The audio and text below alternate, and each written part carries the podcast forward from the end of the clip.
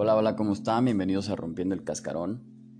Bueno, pues el día de hoy vamos a hablar sobre las emociones, que a pesar de ser un aspecto tan básico en nuestra experiencia humana, terminan siendo un territorio prácticamente desconocido.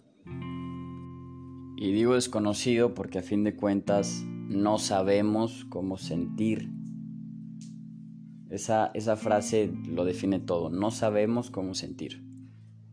Creemos saber cómo sentir. Es decir, nos movemos desde la teoría de cómo creo que se siente el miedo, de cómo creo que se siente el enojo, de cómo creo que se siente la tristeza. Y en base a esa teoría, pues bueno, voy decidiendo con quién la siento, con quién no, en dónde sí, en dónde no en qué intensidades la siento o la demuestro. Y al final se hace un, embrollo, una bola de confusión porque pues nos vamos limitando al 100% en nuestra experiencia humana. Y lo ponía en, ejemplo el, el, capítulo pasado. Si tú observas a un niño, el niño no tiene aún estos filtros o estas ideas que, por ahí van estructurando cómo sentir o cómo no sentir. Entonces el niño va y le viene una emoción y la siente al 100. Y después de que la siente al 100 anda muy normal, ¿no? Anda muy como si no hubiera pasado nada. Al contrario, uno como adulto lo que pasa es tenemos tantos filtros o tantas trabas o dosificamos tanto la emoción o cómo sentirla que no se nos pasa en un día ni en dos, incluso pasan meses, años y seguimos arrastrando la misma emoción. Y creo que el mecanismo mental es en sí mismo la, causa de, de este arrastre, ¿no? De este reciclaje emocional. Hemos creado tantas trabas que viene una emoción, no la queremos sentir al 100 como un niño y lo que hacemos es irla dosificando. Hoy siento una parte, mañana quizás otra, en un año otra gran parte, pero normalmente la voy eh, resistiendo, la voy oprimiendo y lo que sucede es que se va acumulando más, ¿cómo llamarla? Energía o más materia emocional que llega un punto en que esa materia se hace insostenible, ¿no? Y por ahí pues puede luego desencadenar en, algún, alguna dolencia física o en algún aspecto por ahí de dolor. Y bueno, este mecanismo mental de reciclaje emocional, pues es la causa que normalmente nos veamos repitiendo ciertas emociones o ciertos patrones emocionales con diferentes personas, en diferentes circunstancias, porque lo de afuera puede cambiar, un chingo de veces. Puedes estar en un lugar una vez, sentir tristeza, moverte al año siguiente a otro país y sentir esa misma tristeza. Pensando, sí, y todos lo hemos hecho, que las condiciones externas eran las detonantes de esa emoción. Y te encuentras con que a pesar de que cambiaste de entorno, de personas, de, de lugar, de objetos, te vuelves a encontrar con con esas emociones. Y para mí no hay mejor frase que define eso que siempre vas contigo mismo. Entonces, a donde te muevas, vas con tu, con tu tristeza en este caso, ¿no? O con tu alegría, o con tu, con tu enojo, o con todo lo que tengas que sentir, vas con ello. No importa con quién estés, en dónde estés, tienes que ver ese aspecto emocional o ese bagaje emocional para poderlo trascender. Mientras lo queramos seguir ignorando con nuestros filtros o lo queramos seguir dosificando, pues bueno, esa maleta emocional va a seguir ahí. Siempre vas contigo mismo y contigo mismo me refiero a esta parte interna. Si hay tristeza en ti, independientemente con quién estés, que también te vaya de fuera o en lo externo, esa tristeza sigue en ti.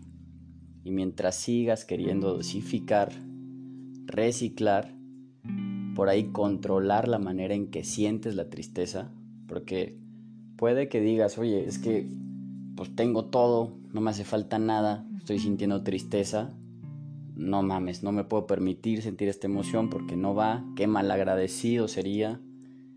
Y ahí viene una primer traba que es meter tus ideas acerca de lo que es la emoción, cuándo es bueno sentirla y ya no te permites vivir o experimentar esa tristeza.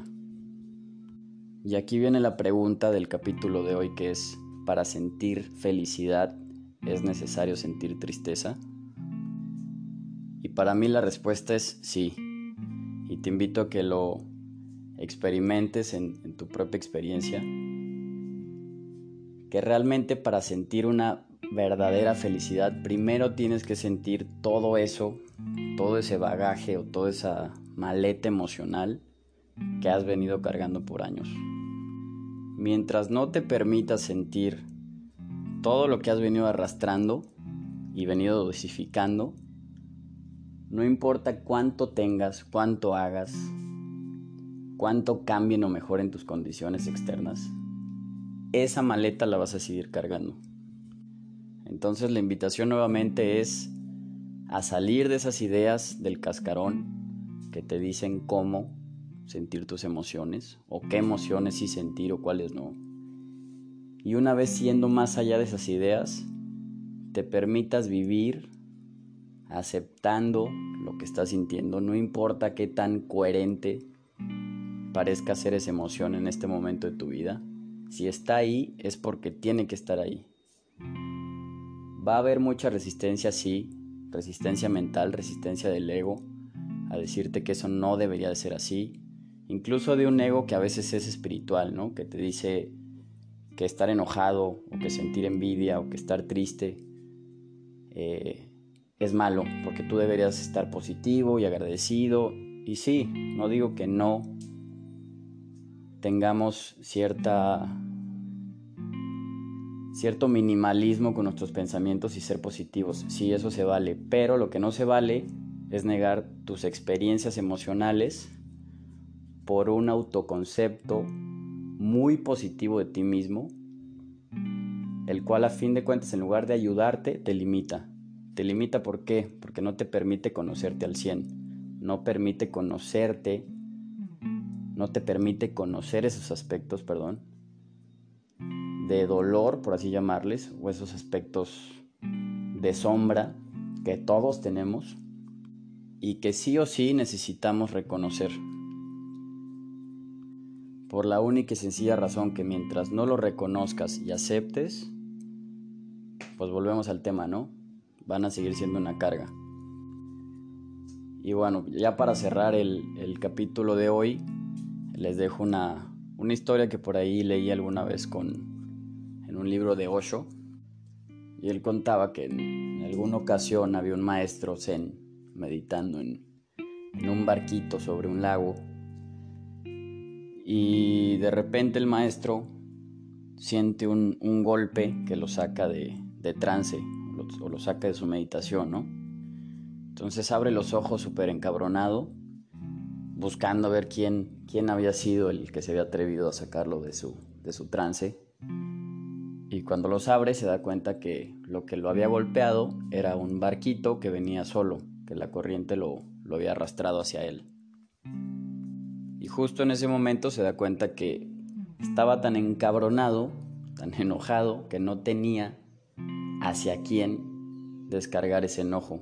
Entonces lo que hizo fue hacerse responsable como origen de esa emoción y lo que hizo fue entrar, observar, poner su atención en, esa energía, en esa materia emocional y, de alguna manera en, en, la fábula o en la historia el, el maestro se ilumina, ¿no? El iluminar pues es, simplemente reconocer. En palabras muy coloquiales es literalmente como lo dice, ¿no? Es llevar luz hacia algún punto oscuro. Esa oscuridad en su momento pues era esa emoción de, de enojo. Y la iluminación o la luz pues simplemente su atención hacia esa emoción. No es un gesto que sea imposible para nadie, creo que, y lo hablábamos al principio del, del capítulo, es algo tan básico el vivir una emoción que es hasta es irónico porque nos parece tan difícil sentir algo cuando es tan fácil. Simplemente es poner tu atención en lo que estás sintiendo. Lo difícil se vuelve cuando viene toda esta burbuja de ideas de qué está bien o qué está mal sentir. Entonces, en conclusión, para hacer un pequeño resumen, es una invitación a que vayas más allá de tus ideas acerca de lo que hayas podido acumular acerca del sentir, de las emociones, y que te permitas vivirlas al 100%. No importa cuál venga, no importa cuál tengas que ver, la que estés sintiendo es correcta. Y es correcta en un sentido de, experiencia. ¿Por qué? Porque está ahí. No hay más. No le busques tres pies al gato. Simplemente siente, vívete, experimentate y pues bueno, en una de esas te pasa lo que al, al maestro en su barquito, ¿no? Y bueno, espero que les haya gustado la plática el día de hoy. Nos vemos en el siguiente capítulo. Abrazo.